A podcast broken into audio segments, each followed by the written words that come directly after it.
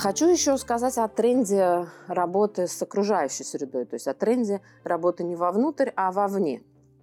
Сейчас очень модны э, всяческие э, тренинги манипулятивных техник, то есть я хочу воздействовать на людей с целью управления людьми. А актерские техники, конечно, не помогут в этом деле совершенно. То есть абсолютно. Наоборот, единственное, что они сделают, у вас исчезнет желание управлять людьми и воздействовать на них, потому что сфера ваших интересов откровенно сдвинется в сторону вас самих.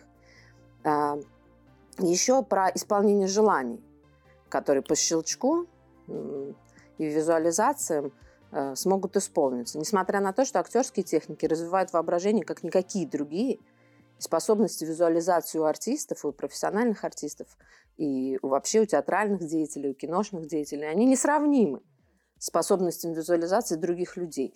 Между тем, до сих пор еще нету такой статистики, что актеры и режиссеры больше исполняют свои желания, чем все остальные. Хотя, казалось бы, они так круто умеют это визуализировать, даже кино снимают по этому поводу. А, это говорит о том, что, наверное, это игры в игры, бесконечные игры в игры, бесконечные самообманы, потому что не, не снижая возможности визуализации мысли, я хочу сказать, что реальный контроль, который ты можешь обрести в своей жизни, наверное, только над самим собой. Хотя в этом контексте я тоже саркастически отношусь э, к некоторым вопросам. Например, если вы а, так сильно обрели контроль над своим собой и над своими желаниями, идите сейчас и опорожните кишечник. Просто попробуйте это сделать.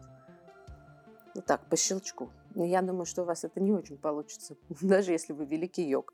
Мы забываем об одной очень важной детали, и, наверное, самой главной детали, что единственным инструментом познания мира для нас самих являемся мы сами.